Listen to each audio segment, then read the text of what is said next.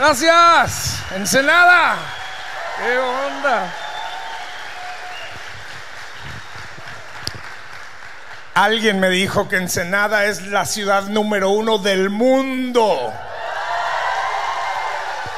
¡Wow! Pues yo vengo de Durango. Ahí estamos en la lista. Pero no la número uno. Qué privilegio estar en Horizonte. Qué privilegio servir a Cristo. Qué privilegio recibir su palabra. Le quiero hacer una pregunta. ¿Por qué alabamos a Dios? ¿Por qué cantamos? ¿Por qué hacemos, hace un rato nos dirigían los muchachos en las canciones? ¿Por, qué hacemos eso? ¿Será que es nada más parte de nuestro programa que tenemos? Porque hay que tener un programa. Eh, pues vamos a cantar unas canciones.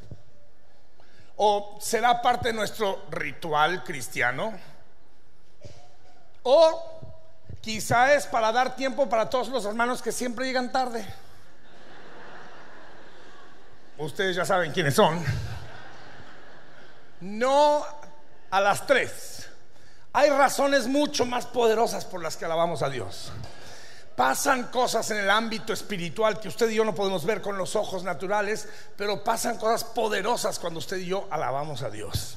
La alabanza es uno de los temas más hablados en toda la Biblia y hoy les voy a dar solamente tres razones de las que podemos recordar de por qué tenemos que alabar a Dios. Nada más tres. ¿Cuántas? Las va a querer apuntar, por favor, búsquese una hoja de papel. Dicen que la memoria, la memoria más privilegiada está en la punta de un lápiz, ¿no? O una hoja de papel. O yo veo que muchos tienen ahí su, mm, andan grabando. No, si tiene un teléfono inteligente, como el joven que está aquí al frente, tienes tu teléfono inteligente, ok, bien. O aunque tu teléfono sea medio burro, apunta. Ok, porque nada más van a ser tres. ¿Cuántos? Tres. Listos. Número uno. Agradecimiento. Alabamos a Dios para mantener un corazón agradecido. Vean este versículo, Salmo capítulo 100, verso 4, dice, entren por sus puertas con acciones de qué? De gracia. En otras palabras, la entradita a la presencia de Dios entra uno por agradecimiento. Uno no puede llegar hasta la presencia de Dios sin primero pasar por la puerta del agradecimiento. Es la pura entradita. Los que llegan hasta la presencia de Dios somos personas agradecidas. Personas que sabemos que sin Él no podemos hacer nada. Personas que hemos conocido su salvación redentora. Personas que sabemos que Él ha sido bueno en nuestras vidas. No sé, alguien aquí podría decir, Marcos Witt, Dios ha sido muy bueno en mi vida. ¿Alguien puede decirlo? Dios mío, Dios ha sido tan bueno. Y el agradecimiento es algo que debemos estar hablando todos los días. Es, es, un vocabulario, es una manera de pensar, es una manera de vivir. El agradecimiento es el idioma que se habla en el cielo. Igual como el español se habla en México. El inglés lo hablan en los Estados Unidos y en otros países. El japonés lo hablan en donde? Japón. En Alemania que hablan alemán. En Chihuahua que hablan Norteño. En el cielo se habla agradecimiento. ¿Por qué? Porque entramos por las puertas del agradecimiento. En el cielo no hay gente gruñona, malagradecida, con la frente fruncida, la quijada en rastra, la lengua corbata, el ojo vidrioso y el cachete tembloroso, ya no así todos gruñones. No hay gruñones en el cielo. En el cielo hay pura gente agradecida. En el infierno se habla la murmuración, la queja. Eh, ¿Sabe usted lo que significa la palabra murmurar? En el diccionario literalmente dice hacer ruidos de descontento. Mi hijo, ya levántese. No comas tanto ruidos de descontento. Esto es lo que se habla en el infierno, pero no en el cielo. Imagínese usted un gruñón en el cielo. Estas calles de oro, Dios mío, ¿cómo no las barren? Puro polvo de oro, como en Ensenada. polvo de oro, Dios mío. Imagínese alguien llegar a las bodas del cordero. Ya se acabó el menudo. Yo quería menudo. Híjole, hace ratito alguien aquí, la hermana Chayito, me sirvió una birria. Que para qué les cuento. Ahorita voy a predicar con más power, con más unción, porque traigo birria por dentro. Y la alabanza nos permite la oportunidad de decirle, Señor, gracias por lo bueno que has sido con nosotros. Gracias que nunca nos ha faltado pan en la mesa. Yo estoy viendo aquí pura gente bendecida, pura gente hermosa, bien vestida, reluciente, guapa. Bueno, si se van a aplaudir, apláudanse bien, hombre. Dios, por lo que puedo ver, Dios ha sido bueno con ustedes. Y la alabanza me permite a mí recordar lo bueno que Dios ha sido. ¿Se acuerdan la vez que le hacía a usted necesidad de leche para el bebé? De alguna manera Dios proveyó. ¿Cuántos se acuerdan? O de la vez que, que, se enfermó y, y, Dios te sanó. Y, la alabanza nos permite mantener el enfoque de agradecimiento. Alguien compuso una canción que dice, Dios ha sido bueno Ah, se la saben. Ya ves, Pastor Jonathan, se saben las canciones de Marcos Witt. No, nada más las, oh, yo esa canción es bien sencilla, como la mayoría de mis canciones, yo no entiendo por qué. Hola. Se emocionan. Dios ha sido bueno. Dios ha sido bueno. A ver ustedes, Dios ha sido bueno. Bueno es Dios. Yo no sé por qué a mí Dios me regaló puras canciones sencillitas. Yo creo que las cosas se parecen a sus dueños.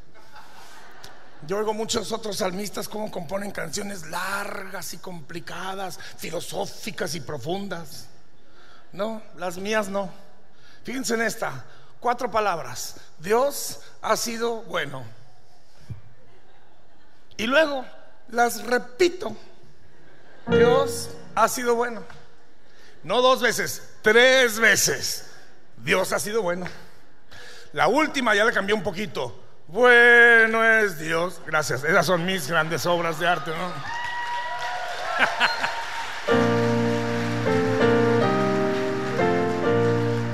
Pero la alabanza nos recuerda, porque mire, cuando sacamos esa frase por la boca, Dios ha sido bueno, dígalo conmigo en voz alta, Dios ha sido bueno, de repente sale de tu corazón y vuelve a entrar por tu oído, vuelve a pegarte en el espíritu y te vuelves a recordar, sí es cierto, Dios ha sido bueno en mi vida. Y eso te regresa el agradecimiento y puedes cantar otra de mis canciones sencillas que compuse. Gracias, ¿se la saben? Gracias Señor, gracias mi Señor Jesús. Gracias, gracias Señor, gracias mi Señor Jesús. Ahí mismo me volví a dar cuenta, puro sencillo, gracias, gracias Señor, gracias mi Señor Jesús. ¿Qué así de profundo.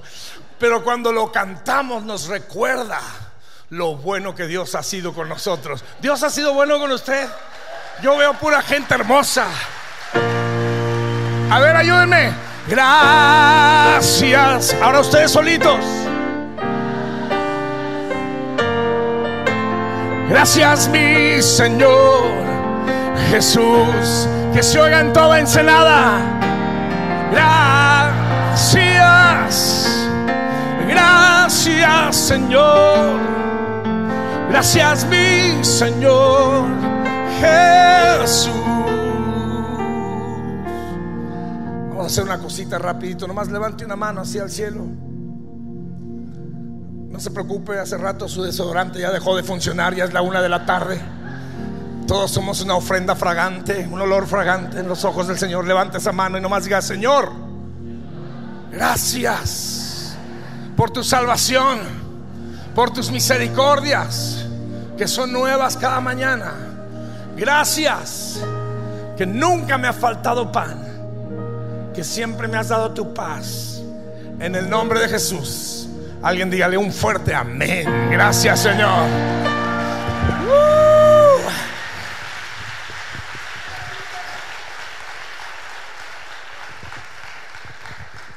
Entonces, razón número uno por la que alabamos, agradecimiento. Listo, apunte. Número dos, mijo, apunte. ¿Listo? Número dos, número dos. Perspectiva. Con ese. Perspectiva. ¿Listo? Perspectiva. No más apunte y luego se lo voy a explicar. La alabanza me ayuda a mantener perspectiva de lo grande que es Dios ante mis necesidades.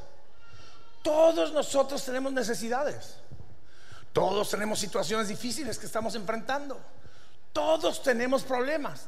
De hecho, hay un versículo en la Biblia donde Jesús mismo dijo, en el mundo vas a tener problemas. Gracias Señor. Qué amable.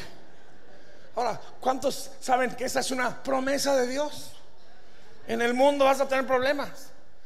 ¿Cuántos ya han visto cumplida esa promesa en su vida? ¿Alguien tiene problemas aquí en esta casa? De repente pregunté eso y un señor sentado en la primera fila levantó las dos manos y un pie. Dijo, tengo tantos problemas que no los puedo contar. Claro, todos tenemos problemas, todos tenemos necesidad de tomarnos de la mano de Dios. El problema es del problema, el problema del problema, de los problemas que muchas veces como seres humanos nos enfocamos tanto en el problema que se nos olvida lo grande que es Dios. Una vez me preguntaron a mí, oiga, ¿y usted, Marcos Güey, tampoco usted también tiene problemas? Claro que sí. Yo, al igual que usted, como decían en mi rancho, decíamos, soy de carne, de hueso y un pedazo de pescuezo. Al igual que a usted me da tos, al igual que usted me da fiebre, al igual que usted me da diarrea, de repente. Ay, pastor, ¿a poco va a hablar de diarrea en la iglesia? Claro. Si las estadísticas son correctas, alguno de ustedes tienen diarrea ahorita en este mismo instante. Y nada más están esperando a que yo termine para poder correr al trono blanco de Dios. claro que sí. Ay, Dios mío, una vez llegué yo a Hermosillo, Sonora. Ay, aquí.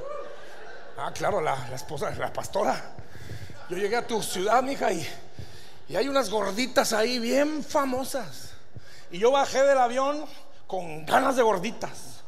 Como usted se da cuenta, tengo una relación muy buena con la comida. Nos llevamos muy bien, igual que tú, hermano, dígame. Estamos igual, somos del mismo club tú y yo. No te rías tan fuerte, mijo. Que no cantas tan mal las rancheras. ¿Eh? Me bajé en el avión y yo tenía ganas de gorditas de hermosillo. Y le dije al hermano, lléveme directamente a las gorditas. Y fui y para la honra y la gloria del Señor me eché ocho gorditas.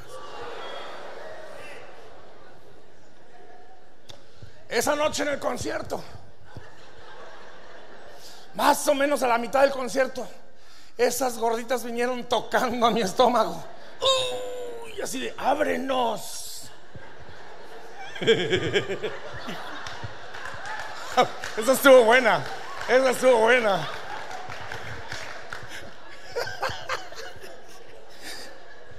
Gracias a Dios que en ese concierto había un video, ¿no? Yo mandé a video y fui corriendo buscando socorro en Jehová de los ejércitos. Fue terrible. A todos nos pasa.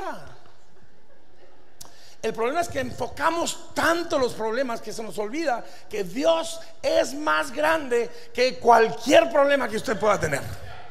Dios es más grande que cualquier diagnóstico médico que le den.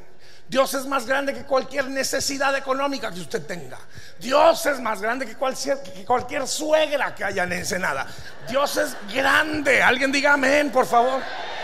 Dios puede con tu situación mejor que tú. Dásela a Él. Enfócate en Él y verás cómo Él se encargará de tu situación. Se lo voy a ilustrar. Se lo voy a ilustrar de la siguiente manera. Tengo aquí en mi bolsa, tengo una tapaderita, es una tapaderita de botella de plástico, ¿no? No es grande, cuando tú ves todo lo que hay aquí, pues no, es muy grande esta tapaderita. Y esto representa nuestro problema. Muchas personas ven el problema tan de cerca. ¿Por qué? Porque como seres humanos es nuestra naturaleza andar buscando solución. ¿A quién le hablo? ¿Con quién me puedo conectar? ¿Quién me puede conectar para sacar de esta bronca? Y nos metemos tanto al ver el problema, lo analizamos, lo pensamos, lo acercamos tanto que al rato lo único que logramos ver es el problema. Y ya nos está opacando la vista, nos está desenfocando de otras cosas. Y los problemas son como los familiares, siempre vienen en pares. Siempre vienen dos. O todo el auto lleno. Y al rato no está ese problema. Al rato ya tengo este problema, ahí viene otro problema. Y miren lo que pasa, enfocamos este y el otro también lo tenemos y al rato lo único que logramos ver son estos problemas. Es en este estado que la gente dice cosas locas como estas. ¿Dónde está Dios? Yo no lo veo. Dios no existe. Claro que no lo puedes ver porque nada más estás viendo tus problemas.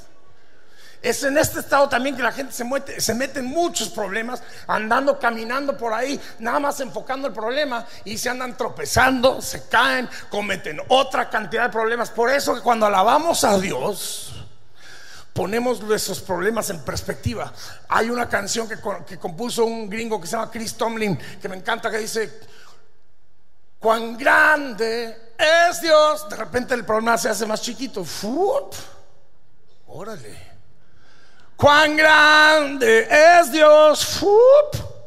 Y se te abren los ojos. Cuando te recuerdas que Dios es más grande, se te abren los ojos a que tu problema ante un Dios todopoderoso es realmente pequeño.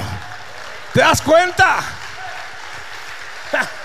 Ahora, dígalo conmigo. Cuán grande es Dios.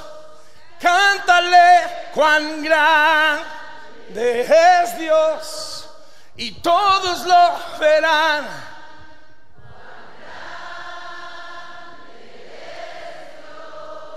Ahora, una pregunta. ¿Cantamos eso para recordarle a Dios que es grande? ¿Ustedes creen que a Dios ya se le olvidó? De repente Dios escucha Horizonte cantando, ¡cuán grande! Uy, sí es cierto. Soy grande.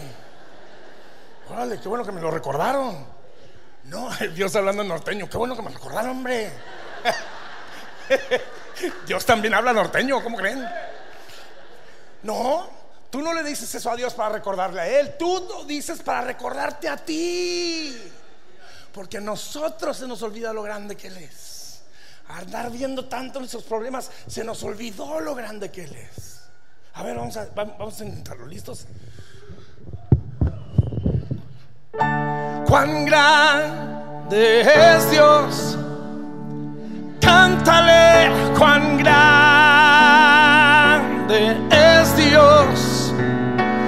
todos lo verán. Cuán grande es Dios.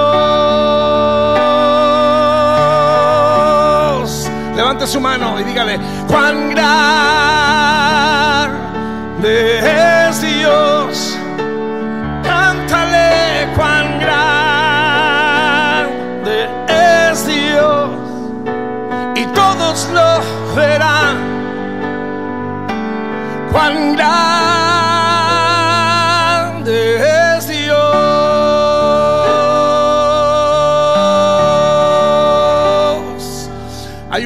que cantaban nuestros abuelos que sigue teniendo poder, que sigue teniendo una verdad enorme, una verdad eterna, que dice, mi corazón entona la canción. Cuán grande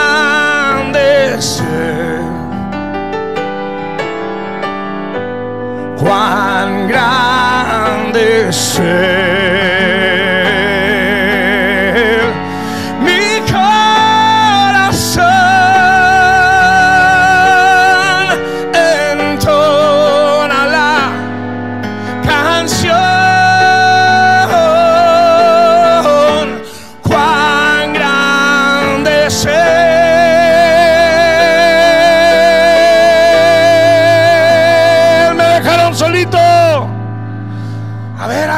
Ensenada.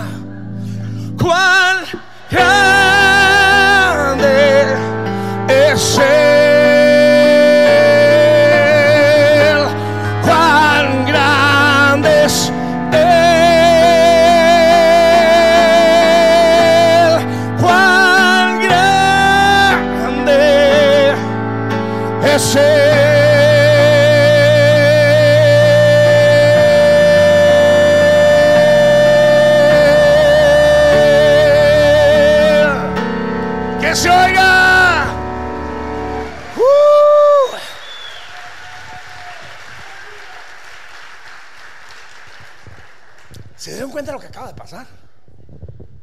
Al declararlo, te recordaste a ti mismo. "Pff, Sí, es cierto.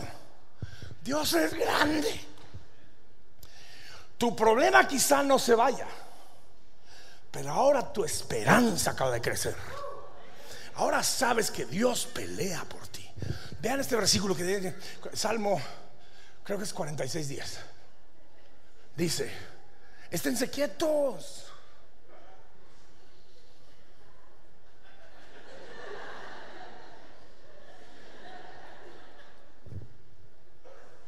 Todavía no. 46 días. Esténse quietos, dicho la norteña, y conocerán que soy Dios. Algunos andan ahí tratando de pelear, sacarse adelante. No, quédese tranquilo. Levante las manos. Deje que Dios haga su trabajo. Usted haga el suyo. Dios no hará lo que usted sí puede hacer, pero lo que usted no puede hacer es lo que Él hará. Usted alabe a Dios. Usted alabe a Dios y se recordará que Él es grande.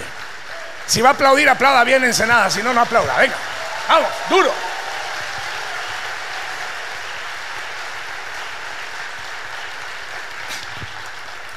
Listo, número 3. ¿Estás listo, mijo? Número 3, ¿cómo te llamas? Josué, Josué, mi secretario Josué. Chido. Punto número uno, ¿cuál fue? Punto número dos. Punto número tres, guerra. Es con doble R. Doble. Guerra. No güera. Es a lo mejor lo que tienes en tu corazón, ¿verdad? Güera. Esto es guerra. con doble R. Guerra. Ahora, no tengo mucho tiempo que me queda aquí para explicarle la cantidad de veces en la Biblia donde Dios peleó a favor de un pueblo que se quedó tranquilo, nada más le cantaron y le alabaron y Él hizo su tarea. Él peleó por su pueblo. Hay un salmo, es el 68, verso 1. ¡Uh! Yes. Que se levante Dios. Cuando alabamos a Dios, Él se levanta. Él se pone de pie. Y quiero decirles, cuando Dios se pone de pie, los enemigos tiemblan. Dice este Salmo 68, verso 1, que cuando Dios se levanta, sus enemigos se dispersan delante de Él. Huyen de su presencia los que le odian. ¿Quiénes serán los enemigos del Señor? Qué bueno que me preguntó, se lo voy a decir. La tristeza, la preocupación, la ansiedad, la enfermedad, la pobreza, la tristeza. Estos son enemigos del Señor. Las buenas noticias de esto es que son enemigos del Señor, no suyos, son enemigos del Señor. ¿Cuántos de ustedes saben que Él puede con sus enemigos mucho mejor que nosotros? Por eso es que cuando usted demuestra su fe y su confianza en Él, eso es lo que pasa cuando nosotros alabamos mostramos nuestra confianza en el Señor. Yo no puedo con esta suegra. Es enemiga tuya, Señor, es enemiga tuya. Es un chiste nada más. Todas las suegras, cálmense. Ahorita oramos por ustedes, sanidad interior y todo lo demás. No me refiero a usted, si usted es una suegra buena. Y si no, pues Dios la bendiga de todas maneras. Y que la tenga en fuego, fuego lento. Pero sí, sí. No, tampoco. Es una broma, les estoy diciendo. Dios es más grande que tu situación. Y cuando tú dejas que Él obre a tu favor, Él puede mucho mejor que tú. Tú no puedes. ¿Ya te diste cuenta? Él sí puede. Por eso es cuando le alabamos, Señor. Yo no puedo con esta situación, pero yo sé que tú puedes. Miren, Como les dije, no tengo tiempo de hablarles todos los ejemplos, pero hay un ejemplo en el libro de jueces, en el Antiguo Testamento, un joven que se, llamaba Gedeón. Gedeón era un muchacho que en ese tiempo estaban rodeados de enemigos, el pueblo de Israel estaba rodeado de enemigos, Tantos eran los enemigos que dice la Biblia que no los podían contar. ¿Qué le parece eso? Una mañana Gedeón se levanta, abre sus cortinas. Ay, hijos, están rodeados de enemigos. No los pudo ni siquiera cantar. Perdón, contar. Traigo la cantaba en la cabeza.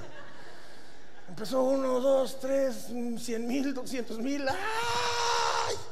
Y Dios desciende y dice: ¿Qué hubo, Gedeón? Tú vas a poder contra ellos. Órale, yo, sí, mi hijo, tú lo vas a hacer. Este, ¿Qué quieres que haga? Júntate toda la gente que puedas. Entonces Gedeón puso un aviso en su Facebook, en su Instagram, en su Twitter. Sacó un aviso en primera plana. Use su imaginación tantito, Dios mío.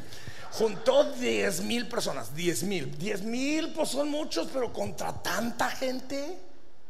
Y luego dice Dios, acá, mira, junté 10 mil. Y Dios le dijo, le dijo, son muchos, manda 9 mil 700 a sus casas.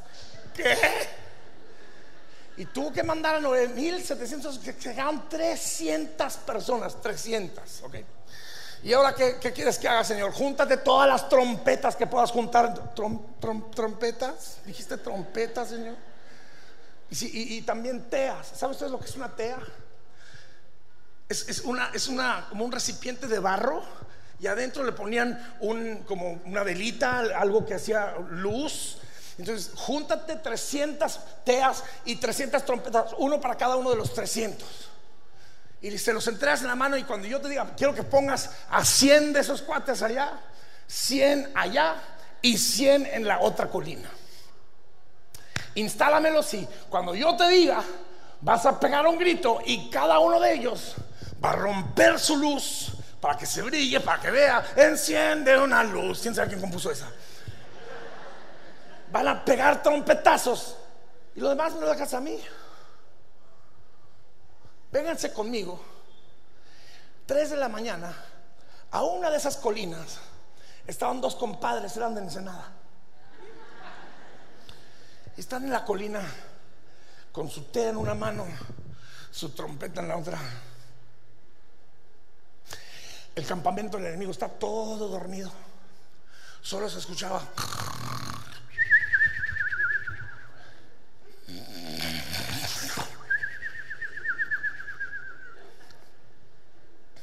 Oye, compadre, ¿qué pasó, compadre?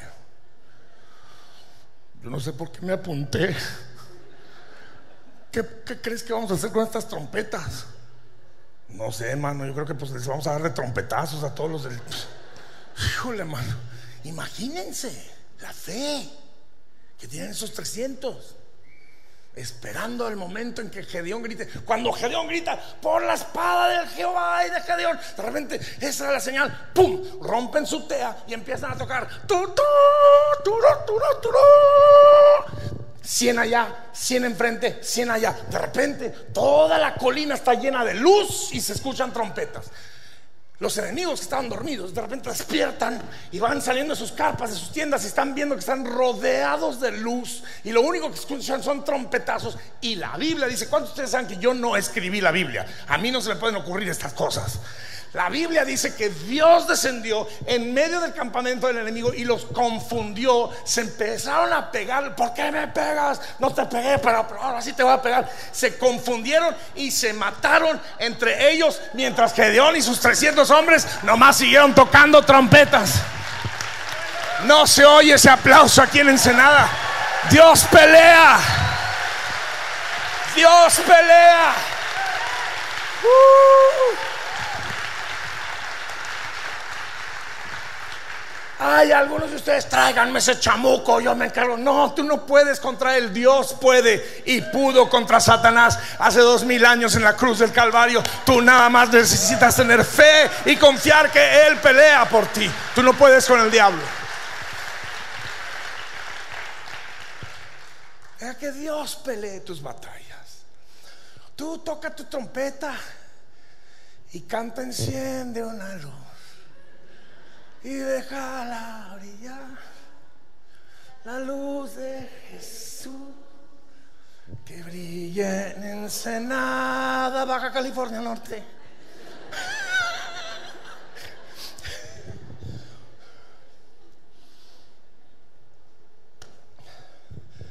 Cuando Miriam y yo pastoreábamos allá en Houston, había una señora que venía a la reunión.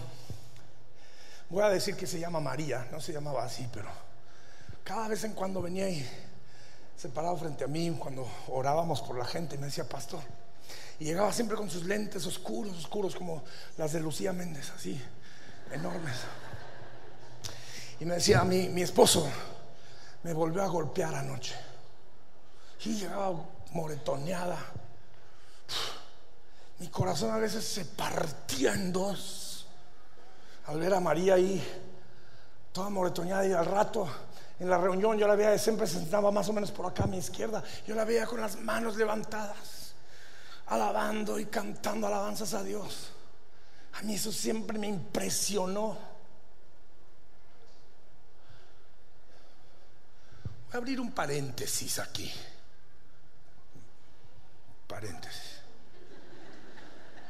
¿Listo? Pónganme mucha atención, caballeros. Si usted está golpeando a su mujer, usted está enfermo. Usted necesita ayuda. Las buenas noticias es que hay ayuda. Búsquela y consigue ayuda. Porque no es normal que usted golpee a su mujer. No es normal la violencia doméstica que tenemos en país provocada por hombres insensibles y bravucones. Si usted la sigue golpeando, el pastor Jonathan y yo y Arturo, que lo vi, ah, se me acaba, se acaba de ir, y cuatro o cinco otros gorilas. Ya vi que aquí hay varios gorilas que Dios ha traído a esta congregación.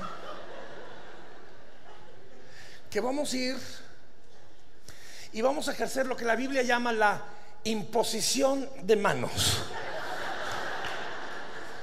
Para que sepas cómo se siente. Porque no es normal. No les doy los detalles. Pero el pastor de María, o sea, yo, tuve que ver con que ese hombre terminó en la cárcel. Yo la salí a proteger a esa mujer. Caballero, busque ayuda. Cierra el paréntesis, vuelvo a la reunión, a la predica. María estaría ya con las manos levantadas y a mí siempre me impresionaba cuando la veía. Porque yo conociendo que estaba ella toda golpeada y sin embargo con las manos levantadas. Ahora, imagínense, si eso me impresionó a mí, imagínense cómo impresiona a Dios. Vengan conmigo un ratito a los cielos.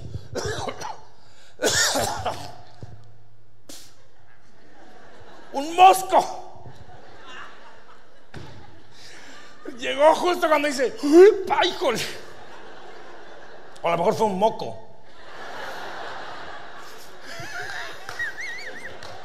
No sé. Una de esas dos opciones fue. Ay, jole. Hablando de gorilones. Me espantaste, hermano. No toquen todavía, ¿eh?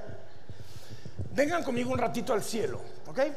Dios sentado sobre su trono, el arcángel Gabriel parado a su derecha, el arcángel Miguel a su izquierda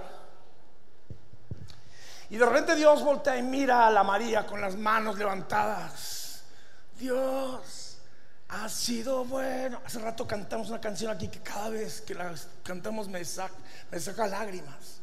Cuánto te amamos. Cristo te amamos. Y está María cantando. Moretoneada. Lo que pasa es esto, señoras y señores. Cuando alabamos ante nuestras circunstancias difíciles, eso demuestra fe. Diga conmigo esta palabra, fe. Y la fe mueve la mano de Dios. Y él mira a la María y voltea con Gabriel, se Gabo, ¿Ya viste a la María? Sí, Señor, la, estoy viendo ahora mismo. ¿Viste lo que le hizo el marido anoche? Sí, Señor, supe. ¿Quieres que le, demos una recia al tipo ese? No, ese es trabajo, ese es trabajo del otro arcángel. Gabriel, quiero que le mandes un mensaje a la María, que todo va a estar bien. En eso sale uno de los ángeles mensajeros y María siente aquí en el espíritu ¡uy! la patada. Todo va a estar bien. Todo va a estar bien. ¿Nunca le ha pasado a usted que durante la alabanza de repente le pega aquí en el espíritu? ¿Sabe que por aquí es donde tenemos el espíritu? Por eso es que el hermano y yo somos más espirituales que todos los demás que estamos aquí.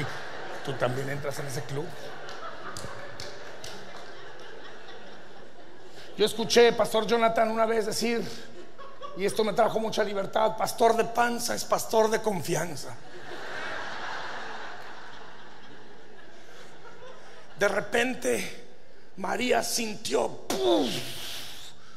todo va a estar bien. Escúchenme, señoras y señores, todo va a estar bien en tu familia. Todo va a estar bien en tu casa. Tus hijos van a estar bien. Todo va a estar bien. Dios está en control. Dios pelea por ti. Dios te ama, ensenada. Y conoce tu clamor, conoce tu angustia, conoce lo que necesitas. Y Él te acaba de mandar un mensajero que vino de, quién sabe dónde vine, para decir que allá en el balcón vas a estar bien. Dios está peleando por ti. Tú mantente en adoración. No tienes que entender por qué estás pasando las cosas que estás pasando. Pero tú sigue en fe. Ahora quiero que pongan atención en la segunda parte. Primero el mensajero le manda el mensaje, María siente en el Espíritu, todo va a estar bien. De repente Dios voltea con el arcángel Miguel. ¿Cuántos de ustedes saben que Dios es un Dios de ejércitos? No tiene uno solo, tiene muchos ejércitos y tiene un ejército para pelear tus batallas. Tiene un ejército para pelear las batallas de tus hijos. Tiene un ejército para pelear las batallas de Ensenada. Tiene un ejército para pelear las batallas de Horizonte. Tiene un ejército para pelear a favor de México. Tiene un ejército disponible, ahora mismo disponible. Ahora mismo disponible. Y de repente Dios voltea con Miguel, el arcángel de los ejércitos, el arcángel guerrero, le dice, Mikey, agárrate un par de ejércitos y vayan a pelear a favor de la María. Yo les voy a profetizar en esta tarde que mientras algunos de ustedes han estado aquí adentro, con la mano levantada, cantándole a Dios, Él ha movilizado ejércitos esta tarde para pelear a favor de ti. No sé si lo puedas creer. Pero te invito a que lo creas. Yo no sé quiénes son, pero todos aquellos que tenemos necesidad de que Dios pelee por nosotros, pónganse de pie. Los demás se pueden quedar sentados. Nada más aquellos que necesitan que Dios pelee a favor de usted, a favor de su familia, a favor de su matrimonio, a favor de sus hijos, a favor de su economía. Y que levantara una mano al cielo. Nomás le dijera, Cristo, te amamos. A ver, Daniel, ven acá, ven acá. Cristo te amamos. Nuestro corazón. Nuestro corazón hoy te adora a ti. Cristo te amamos cuánto te amamos. Corazón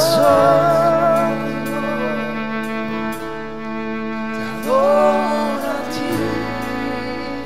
Hace ratito Daniel vino conmigo y me contó su testimonio. Me dijo a través de tus canciones, mi papá conoció al Señor y me agradeció en nombre de su familia por mis canciones me dijo lo que me dice mucha gente ahora cada vez que voy por ahí. Me paran en los aeropuertos, en los restaurantes, me dicen, ¿usted es Marcos Witt?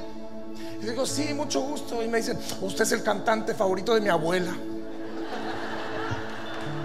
Pues sí, llevo rato haciendo esto. Y, y cantaron muy bien, la, banda Horizonte canta muy bien, aunque no cantaron ninguna mía. La otra canten una mía, mijo. Una, aunque sea. Y disfruta este pelo increíble que tienes porque se te va a caer. Daniel, a partir de hoy en tu currículum puedes decir que cantaste a dúo con Marcos Witt. Imagínate nada más.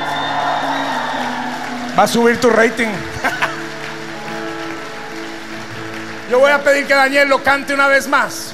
Y si usted necesita que el Señor despache un ejército, nomás levante una mano. Señor, mira a tu pueblo. Pelea a favor de tu pueblo. Pelea a favor de Ensenada, Señor. Pelea a favor de nuestras familias. Pelea a favor de nuestro matrimonio. En el nombre de Jesús, dígalo en voz alta. Cristo te ama. Vamos iglesia. Cuánto te amamos. Nuestro corazón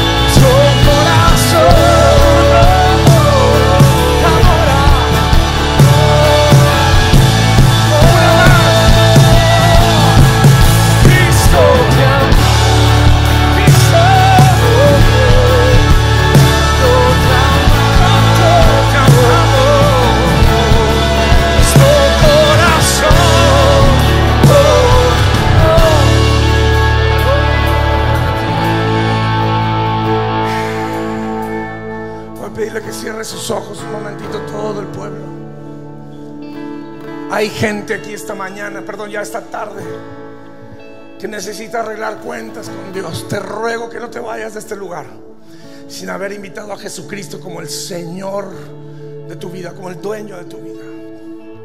Si nunca has hecho antes una oración de entrega absoluta al Señor, voy a dirigirnos a todos en una oración en este momento. Y te pido que lo hagas con todo tu corazón.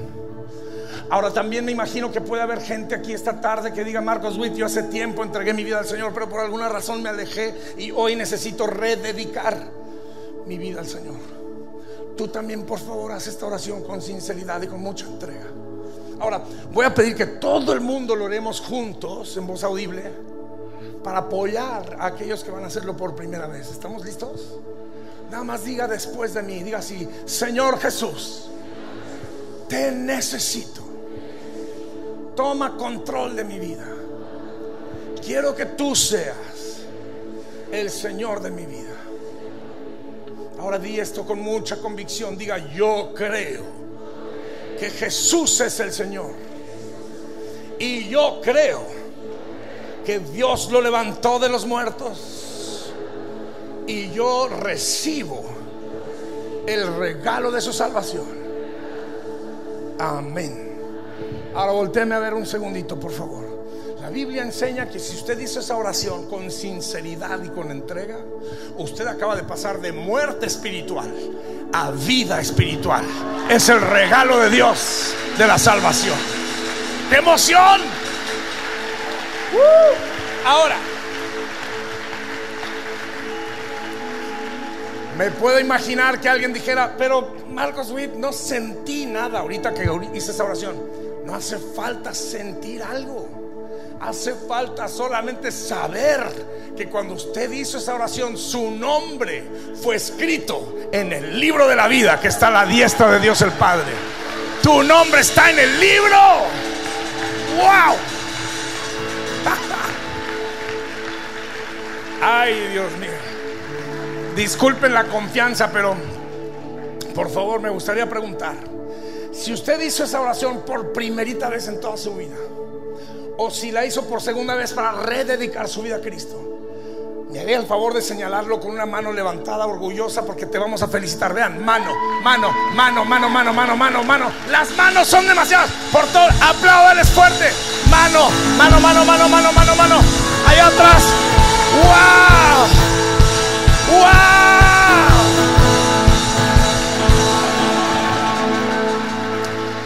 Los quiero felicitar. En un momento el pastor Jonathan les va a decir dónde puede conseguir más información acerca de lo que usted acaba de decidir. Pero yo quiero agradecerles, Horizonte, el privilegio que me dieron de conocerles. Ojalá me vuelvan a invitar. Después de, híjole, después de tanta tarugada que dije, a lo mejor no me invitan, ¿verdad?